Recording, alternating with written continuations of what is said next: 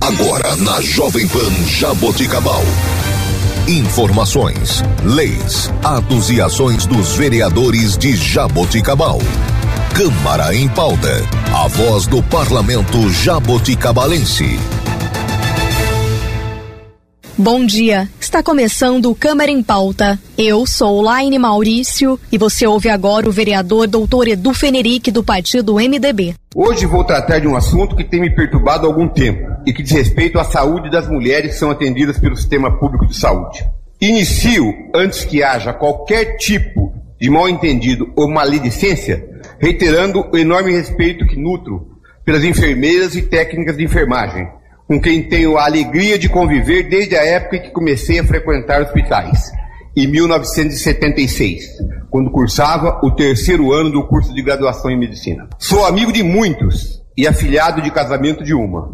O dedicado e competente trabalho realizado por essas valorosas profissionais é indubitavelmente imprescindível para o adequado tratamento e acompanhamento de pacientes das diferentes especialidades médicas tanto no âmbito ambulatorial quanto no hospitalar.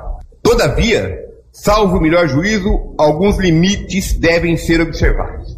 Reporto-me agora sobre um tema que, como já afirmei no início, me incomoda sobremaneira, qual seja o atendimento a pacientes na especialidade de ginecologia, objetivando o registro dessa manifestação nos anais desta Casa de Leis. Tanto as enfermeiras quanto as técnicas de enfermagem são muito bem treinadas e executam com perfeição a coleta do material para o exame de Papa Nicolau, de fundamental importância na prevenção do câncer do colo uterino, que, grosso modo, toda mulher deve realizar anualmente após o início da vida sexual. Ocorre que o correto é que a coleta do material para a prevenção do câncer do colo uterino seja apenas e tão somente uma etapa do exame ginecológico.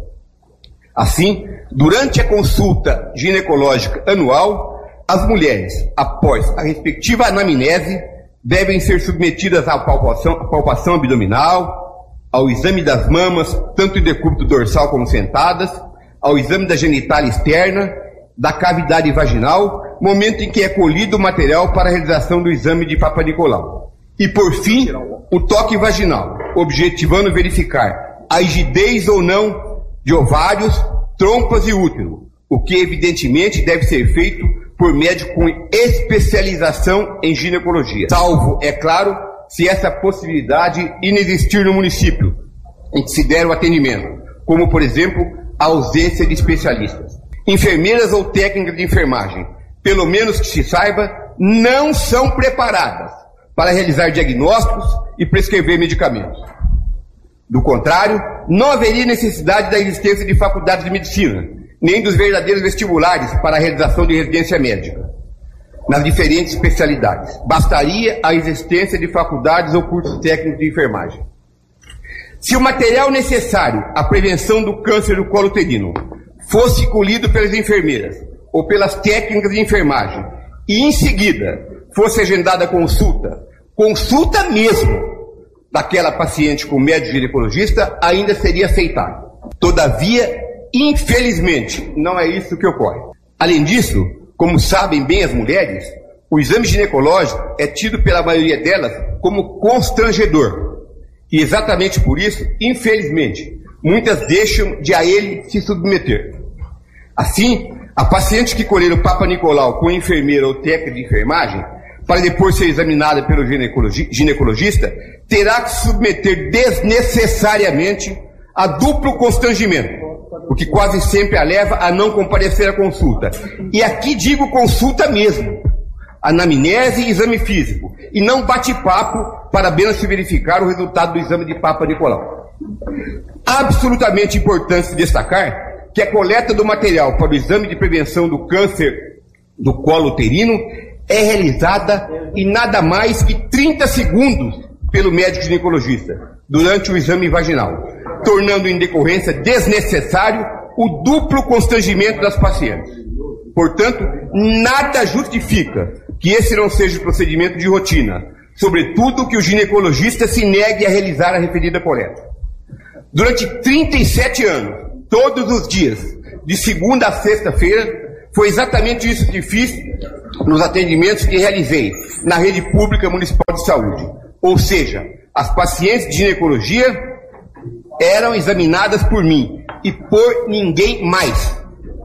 Não fiz favor algum, apenas cumpri a minha obrigação. Não há, portanto, a menor justificativa para que o ginecologista não faça o exame anual completo da paciente e, durante o exame, deixe de fazer a coleta do referido material. Há um antigo, mas sempre atual ditado que afirma: as palavras comovem, mas são os exemplos que arrastam. Assim aqui também não vale a assertiva. Faça o que eu mando, mas não faça o que eu faço. Não devemos querer para os outros aquilo que não queremos para nós.